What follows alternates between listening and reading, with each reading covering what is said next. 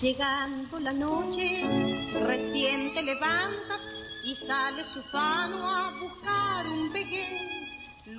Buenas noches, ¿cómo les va? ¿Cómo andan? Buenas tardes o lo que quieran para este momento del día de las 19 y 12 de este sábado 2 de julio del 2022. Soy Emilio Cortese, este es el décimo programa de Los Inquilinos de la Noche por Radio Megafon. Ahí está Cami en la operación. ¿Cómo andamos? ¿Todo bien? Me alegra. Arrancando ya esta edición. Eh, hoy vamos a. Nos estuvimos charlando recién con los compañeros de Otro Día Perfecto para eh, comentar un poco lo que venía y no hay ni más ni menos que decir que hoy vamos a dedicarle el programa al, al llamado Rey del Compás, a Juan Dorienzo, un director de orquesta y violinista que, bueno, como decíamos antes, hizo renacer al tango en una época de crisis sustancial. También vamos a estar haciendo un poco de repaso en relación a la importancia de, parar la pelota y, repensar algunas cuestiones desde la individualidad, pero construyendo un ser colectivo. Eso lo vamos a dejar un poco para la parte de la política editorial. Ahora nos vamos escuchando Arrabal Amargo por Carlos Gardel.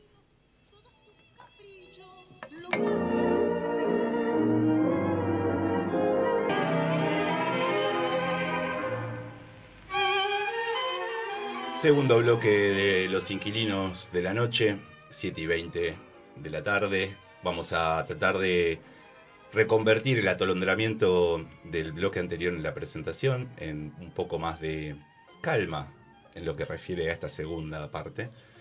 Porque incluso ahora mientras estamos escuchando a Aníbal Troilo con Recuerdos de Bohemia, el tango de Enrique Delfino y Manuel Romero, y antes habíamos escuchado a Nelly Omar en el tango de Mansi, Cátulo Castillo y la música de Pedro Mafia, Cornetín.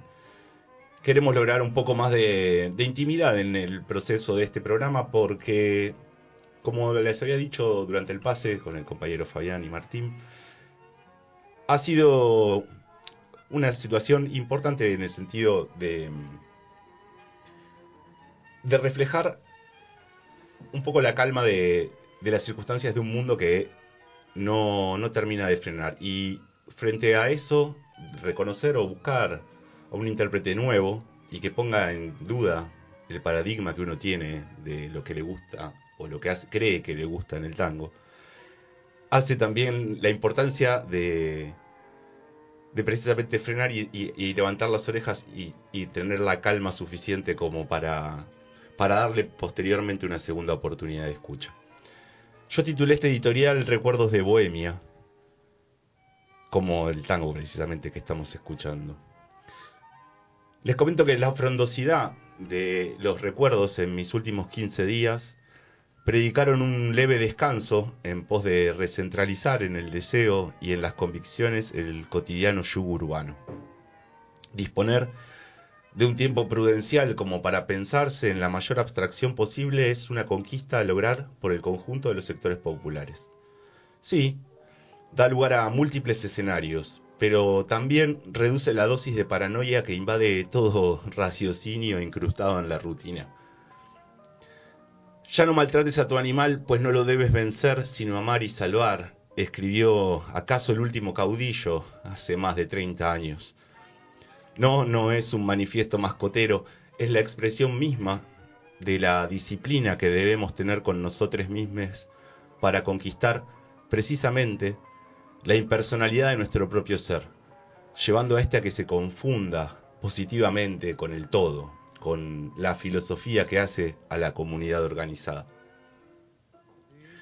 Cuando los recuerdos comienzan a tallar más allá de los límites que imponen las anécdotas, y se transforman en espacios de simultáneo rencor y melancolía, salir de allí es justamente fundamental para el simple hecho de no caer. La huida por la tangente sirve hasta tanto nos empiece a apretar el cinturón con el que ajustamos aquello que dejamos atrás. Allí entra la apotegma de conquistar la vida impersonal, reduciendo la sordidez de los murmullos de la memoria de la única manera posible, haciéndole frente. No obstante este chamullo, que por momentos desorienta, mentiría si afirmara que la síntesis es mera resultante de una simple hipótesis que elaboré en algún momento de fiaca sillonera. La puja dialéctica es el rum rum mental que picotea sobre los recuerdos que pretenden sobrevivir por lo bueno y por sobre lo malo.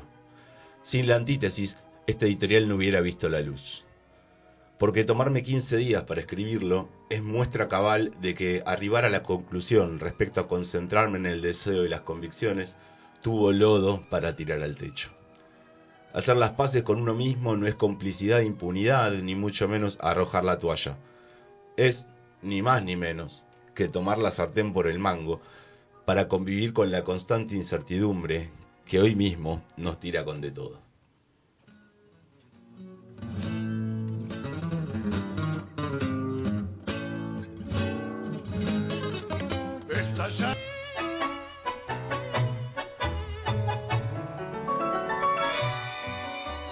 Tercer bloque de Los Inquilinos, la edición número 10. Justo en estos días, el número 10 fue trascendente porque, bueno, el pasado 24 de junio, cumpleaños de Román, cumpleaños de Lionel. Así que, bueno, qué decir. También el otro día se conmemoró un aniversario más de los dos goles del Diego a los ingleses. Bueno, ah, esa semanita que es tan hermosa para los argentinos. Estamos escuchando un tema que, un tango que va a sonar dos veces hoy. Eh, porque vamos a pasar dos versiones diferentes. Esta es una grabación de 1937 del, tango de, la cuya música pertenece a Darienzo y la letra a Francisco Gorrindo, el tango Paciencia. Está cantando Enrique Carvel en este caso. Y nos abre el juego, este, ahora que estamos escuchándolo, perdón, antes escuchamos a Almafuerte con el tangazo de Iorio La Llaga y después ¿Acaso el primer payador importante y trascendente desde el tango como fue Gabino Ezeiza? Saludo a Paisandú, eh, una letra del propio Gabino, eh, una grabación del año 1913. Bien, vamos a abrir esto, este especial que titulé cobardemente en el sentido de no, no buscar, no pretender buscar algún otro sinónimo, algún otro eh, sobrenombre que el rey del compás a Darienzo. Porque, como dije antes, eh, lo descubrí a partir de este, de, este programa, estudiándolo. No es como Donato, por ejemplo, cuando lo escuchamos programas atrás, que, que fue un descubrimiento de meses anteriores. Un 14 de diciembre de 1900 nacía Juan D'Arienzo, hijo mayor de Alberto y Amaria Améndola, matrimonio italiano afincado en nuestras tierras a fines del siglo XIX. Sus primeros años lo vieron circular el barrio porteño de Congreso. A diferencia de otros migrantes, los D'Arienzo tenían un pasar interesante, gracias a las tierras productivas familiares, al trabajo de representante comercial de su padre y al fondo que disponía su abuelo materno, dueño del sello fonográfico Electra. Si bien su viejo le tenía predestinado la abogacía y la gerencia de la planta de producción rural, Bajo el amparo de su madre, Juan encontró cobijo en el violín y el estudio de la música en el Conservatorio Mascagni, junto a sus hermanes Hernani, pianista y baterista de jazz, y Josefina, pianista y soprano. Abocado al escenario desde Guacho, sus primeras presentaciones a cuatro pesos la jornada dominguera las realizó en el Zoológico de Buenos Aires junto a su amigo pianista, el gran Ángel D'Agostino, a los 11 años de edad. En 1917 entra a trabajar a la orquesta de Carlos Posadas, compositor y violinista de la Guardia Vieja, una relación que duró tan solo un año a causa del fallecimiento del director. Para el año 19 debuta en el Teatro Nacional con el conjunto de Arienzo Agostino, suplantando a la orquesta de Roberto Firpo en la pieza cómica de Alberto Novión, El Cabaret Montmartre. Y ya hacia finales de esa década y principios de la siguiente, se lo encuentra alternando entre distintos teatros de poca monta, diversas compañías de baile como la de Eva Franco, y la incursión en las orquestas de jazz de Nicolás Verona y en la Jazz Select Lavalle.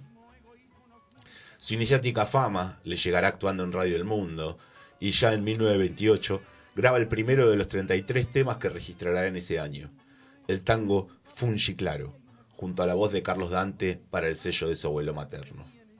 En 1929 se iba a incorporar a la orquesta un joven bandoneonista que también la ayudaba de cantor, Francisco Fiorentino, quien hizo sus primeras armas en el berretín junto a Darienzo.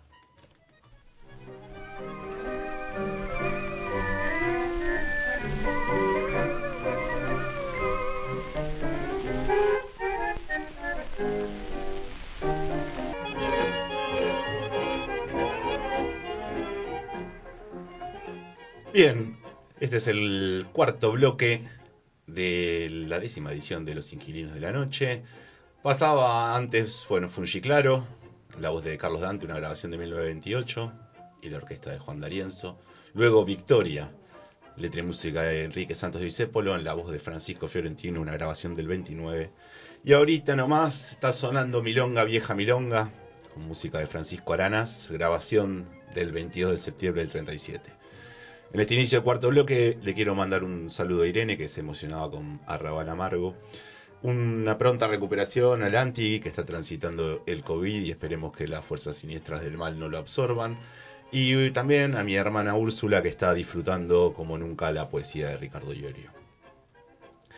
Los profundos cambios que el país comenzó a vivir hacia mediados de la década del 30 y sobre todo con el advenimiento de Perón al poder, tuvo, como ya lo hemos dicho en anteriores programas, en nuevas pautas de consumo popular a partir de la ampliación de la ciudadanía, y para este caso de hoy, el arribo a la ciudad de una nueva generación de argentinos y argentinas. Los bailes, carnavales, estadios de fútbol, los cines y teatros desbordaban de una clase obrera en consolidación que pugnaba por terminar de sublevar el subsuelo de la patria. El tango, que hace a mediados de los 30 había rumbeado hacia los grandes arreglos musicales, también comenzó a ser territorio de disputa a partir del retorno de las orquestaciones que se concentraban en el baile y no en los cantores. Como el mismo Darienzo declaraba, en esa época el jazz amasijaba al tango. En los carteles decía jazz en letras enormes y chiquitito, típica. Pero cuando me pasé al tango atraje hasta a la gente de jazz que me idolatraba. En 1937 había señores directores en cartel, Osvaldo Fresedo, Julio De Caro, pero el tango estaba completamente bajo. Entonces entré con un ritmo distinto y volvió a colocarse en el lugar que merecía. Para mediados de la década del 30, más precisamente para el 35, Darienzo irrumpe como el músico que movilizaba con su música a toda la ciudad. Con el ingreso del pianista Rodolfo Biaggi, quien había grabado en 1930 con Gardel, la orquesta cambia su compás, pasando del en ese entonces hegemónico 4x8 al tradicionalista y movedizo 2x4. Según las anécdotas de la noche, al parecer Darienzo no comulgaba mucho con la nueva propuesta musical, pero que esta situación se revirtió en un golpe al mejor estilo Logia Lautaro. Ante una llegada tarde del director a un ensayo, la orquesta arrancó con el compás dictado por Biaggi. A través de sus actuaciones en Radio El Mundo, Darienzo logró expandir su música por todo el país, logrando un repentino e inmediato éxito. De hecho, de ese mismo 1935, data el primer y único contrato que registró con una discográfica, la Casa Víctor, una relación que mantuvo por más de 40 años. Fue tan espontánea la conquista del público por parte de la orquesta que, cuando tres primaveras después Biaggi abandonó el conjunto, Darienzo ya había logrado una plena identificación con el compás y el pueblo trabajador con sus interpretaciones.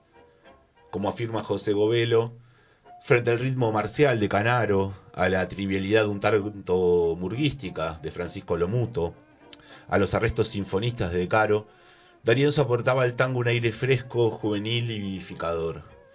El tango que había sido un baile alardoso, provocativo, casi gimnástico, se vio un día convertido, al decir de Disépolo, en un pensamiento triste que se baila. El baile había pasado a ser subsidiario hoy, solo que entonces había sido desplazado por la letra y por los cantores, y ahora lo es por el arreglo. Y bien, Darienzo devolvió el tango a los pies de los bailarines, y con ello hizo que el tango volviera a interesar a los jóvenes.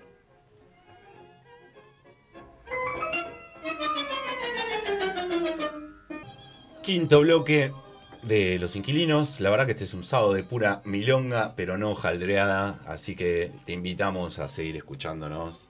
La verdad que venimos muy saludables en este baile. Te invitamos también, o te invito en realidad, a sumarte al Spotify del programa, porque ahora tenemos podcast, somos rechetos en los inquilinos, nada, aprendí a hacerlo, así que busca Los Inquilinos de la Noche como podcast y reviví todos los programas, ya al toque los vas a tener. Podés ver, escuchar, perdón, los nueve episodios anteriores y prontamente este que está sonando. Y ahora que estamos escuchando Pof Pof, el tango de Vicente Greco en una grabación del 43 de la orquesta de Darienzo, le quiero mandar un saludo al Pablo y también al José. Eh, antes habíamos escuchado el tango de Tintín Castillo, La Puñalada, y luego de Juan Maglio y Francisco Brancati, Cuasi Nada, con, ambos con la orquesta de Juan D'Arienzo. Un D'Arienzo que le gustaba declarar y era polémico en esas declaraciones, tenía una arrogancia interesante, y en esto de la juventud que hablábamos en el bloque anterior, él decía, por caso, en su momento, cuando le preguntaron por los hippies, en la década de 60, dijo que allá ellos, ¿no? Que hagan su vida, que a él no le, no le joden. Y con respecto a los jóvenes, dice, les gustan mis tangos porque son rítmicos y nerviosos. La juventud después es después de eso felicidad, movimiento. Si tocas para ellos un tango melódico y fuera de ritmo, seguramente no les gustará. Eso es lo que sucede. Darienzo fue mucho más que el retorno del primitivo 2x4 también fue un director de toda la cancha, llevando adelante el ritmo de la orquesta a través de la sincronización de una contundente delantera de fuelles, marcando con el cuerpo mientras él exponía notoria alegría y sus músicos admiración. Su impronta permitió que millones se acerquen al renacer del tango, a la llamada época de oro de la década del 40, que lo bailen ya sea en vivo, por medio de discos o gracias a la radio. Rechazado por los científicos del tango, tildado de demagogo por los sofisticados, Darienzo no transó, manteniendo, como sostiene Govelo, su estilo que guardaba con el tono original del tango, con la impronta plebeya que los compadritos pusieron al tango en las academias, en los cafés de camareras, en los bailes del politeama y del skating ring. Es cierto, afirmaba, palpo al público para ver qué es lo que quiere. A veces en la provincia la gente es apática, fría, y entonces la voy buscando psicológicamente, hasta encontrar lo que quiere ese público específico. Lo que pasa es que el público exige, no concibe la orquesta sin Juan Dorienzo, por algo debe ser. Y no es por el lunar que tengo aquí en la mejilla derecha. Conmigo la gente se siente mejor, con más impulso y más matiz. Es el tango clásico, una expresión distinta, más bailable que melódica. Bien, las 8 menos 3 minutos y mientras Martín Guzmán actualiza su currículum vitae, nosotros escuchábamos a la orquesta de Darienzo primero interpretando el hipo en una grabación de 1951 en la que cantaba Alberto Echagüe y luego con música de Manuel Jovés, un vivo de la televisión de esos últimos años en los que se dedicó a, pasar por los escenarios televisivos, Loca. Y ahora estamos escuchando Adiós Chantecler, que es con letra y música de Cadícamo, una interpretación de, Jorge Valdés, una grabación del 58. Y este Adiós Chantecler lo estamos escuchando porque fue muy importante este cabaret en la vida de, de Darienzo, que en su momento afirmó, conmigo florecieron 100.000 orquestas de tango y clubes de barrio. Y tan cierta es esta, este fraseo que de Darienzo, como su lealtad pasional con el cabaret Chantecler de Paraná 440 a pasos de calle Corrientes. Propiedad del Corso, Amadeo Garecio y de su esposa Giovanna, a.k.a. Jeanette Ritana, en el local convivían espectáculos circenses de magia, de tango, de transformismo, junto a tres pistas de baile. Incluso el Chantecler contaba con una pileta de natación climatizada y palcos con lujosa intimidad y teléfono privado. En este escenario, Darienzo se codió desde joven con la noche porteña y a partir de allí construyó y vio un sinfín de historias que lo marcaron en su vida. Ejemplo de ello es su negativa histórica a subirse a un avión, conducta que impidió que viajara a diferentes partes del mundo llevando su música. Así lo contaba el mismo Darienzo, Tuve mil ofrecimientos para actuar en el exterior, pero para ir había que subir un avión y yo a un avión no subo. Es un trauma que tengo y para mí justificado. En el año 32, Carlitos Gardel y Leguizamo venían todas las noches al Chantecler. Se instalaban en un palco de arriba y esperaban a que yo terminara. Entonces subí a tomar una copa de champagne con ellos y nos quedábamos horas charlando. Una noche Carlitos me dijo, mira Juancito, creo que me voy a morir en un avión. Le contesté, déjate de pavada, no digas tontería, pero no eran sonceras. Él lo presentía, por eso nunca quise subir un avión. Por ejemplo, hubiera ido a Japón si no me hubiera quedado ese trauma, porque a mí me invitó el propio emperador Hirohito, no como a los demás que lo llevan los empresarios. Hirohito me mandó un cheque en blanco para que yo pusiera la cantidad que quisiera con tal de ir a Tokio. Le respondí que no era cuestión de dinero, sino de avión. Me mandó decir que fuera en barco, pero eran como 40 días. ¿Qué, qué, qué hago yo 40 días mirando el cielo y el agua? El emperador insistió, le mando un submarino y llegan 25. Pero yo ni loco, porque por ahí estos japoneses se meten en una guerra y me agarra bajo el agua. Por eso no fui. Y no crea que no me hubiera gustado. Lo mismo que Colombia, Brasil, Europa, qué sé yo, todo el mundo. Pero le juro, yo en un avión me enloquezco. Desde el Chantecler y Radio del Mundo, Darienzo logró el triunfo del tango orillero, simple y sin pretensiones. La carcajada final sobre el tango de salón. Como dice el tango de Cadícamo, que estaba precisamente sonando de cortina, entre aquellas rojas cortinas de pana, en tus palcos altos que ahora no están, se asomaba siempre Madame Ritana, cubierta de alhajas y bebiendo champagne. La Giovanna, la Fiola, la que el poeta y cantor Ángel Sánchez Carreño apodó príncipe cubano, y este, por añadidura, le dijo a Darienzo, si yo soy un príncipe, usted, maestro, es el rey, el rey del compás. 808 del 2 de julio del 2022.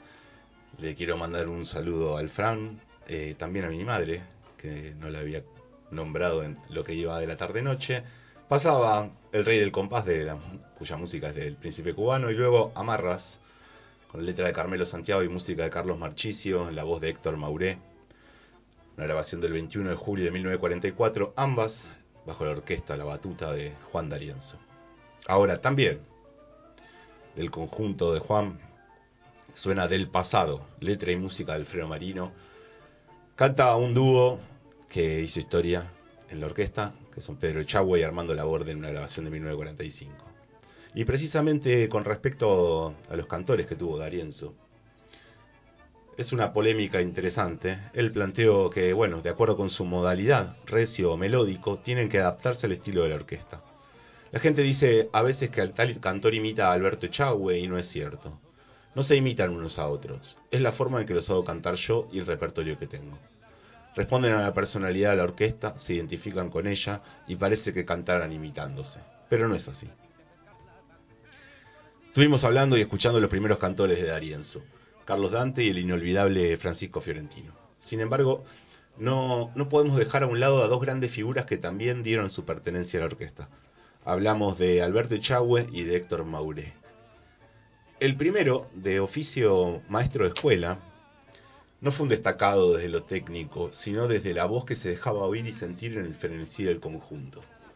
Fue tan importante Chahue para la orquesta de Darienzo que no solo fue el más exitoso y taquillero de sus cantores, sino que tuvo tres etapas como vocalista principal.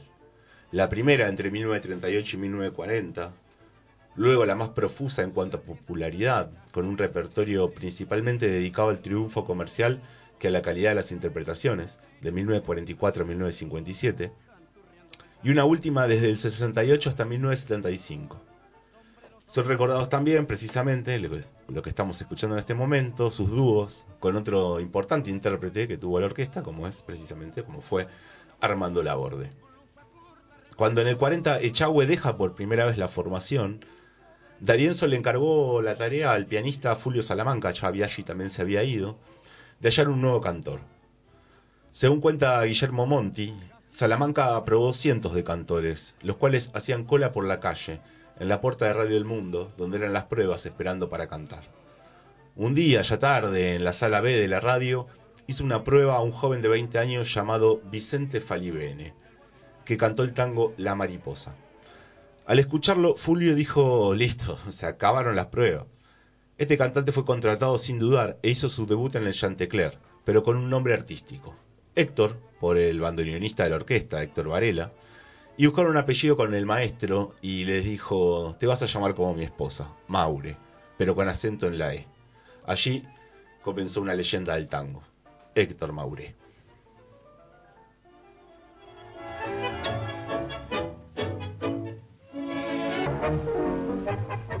Octavo bloque de Los Inquilinos, sonando en Radio Megafón. Nos pueden escuchar a través de la web, creo que no lo dije en todo el programa, radiomegafon.com.ar, siempre triunfando Cortese. Eh, está sonando Don Alfonso, música de Héctor Valera y Eladio Blanco. Es una toma de la película El Cantor del Pueblo, del 48. De hecho, es un, tema que, una obra que, fue escrita precisamente para esta película. Antes habíamos escuchado con letra y música de Isepolo que va Cheche en la voz de Carlos, de Carlos Dante.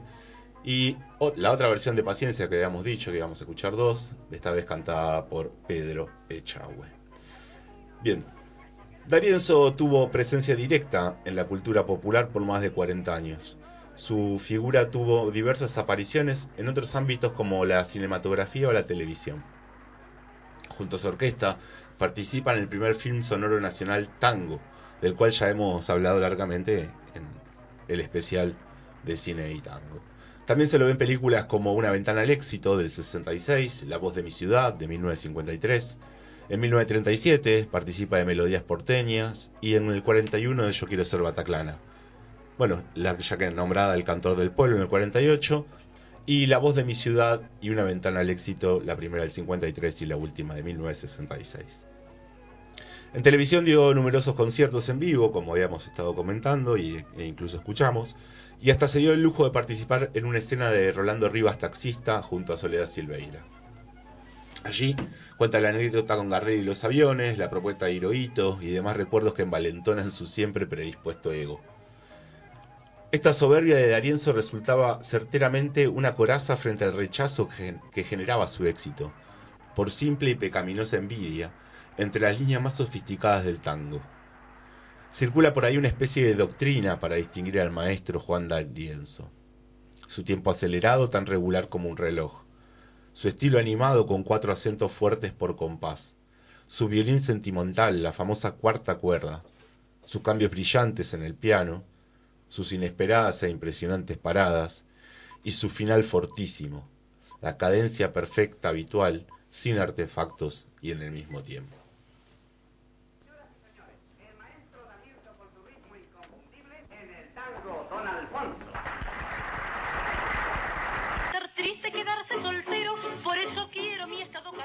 En estos momentos se está sintonizando a nuestra Hada Falcón de todos los sábados en La Palmera. Escuchábamos, ¿acaso el tema que mejor resumen esas seis verdades dariencianas, dariencianas o como quieran, que hablábamos al cierre del anterior bloque, ¿no? La comparsita. Una, verdad impecable en ese sentido. Eh, y como bien dijo Troilo en algún momento, ¿no? Gracias a él, gracias a Darienzo, tienen laburo, tenemos laburo, decía. Eh, porque realmente Darienzo tiene un estilo, con esas seis verdades que hablábamos recién, tiene un estilo, es un tipo al que uno lo puede reconocer en ese sentido. Entonces quería cerrar con estas palabras porque la verdad que es alguien como decía en su momento en el pase con el anterior programa, no sé si me lo voy a escuchar toda una tarde, pero sé que lo puedo distinguir y lo puedo poner tranquilamente durante un buen rato y mover la pata en mi casa. Así que, sin más, le agradezco a Cami que estuvo hasta un ratito más pasada a las 20. Nos estaremos viendo el sábado que viene. Cuídense y que tengan una buena semana.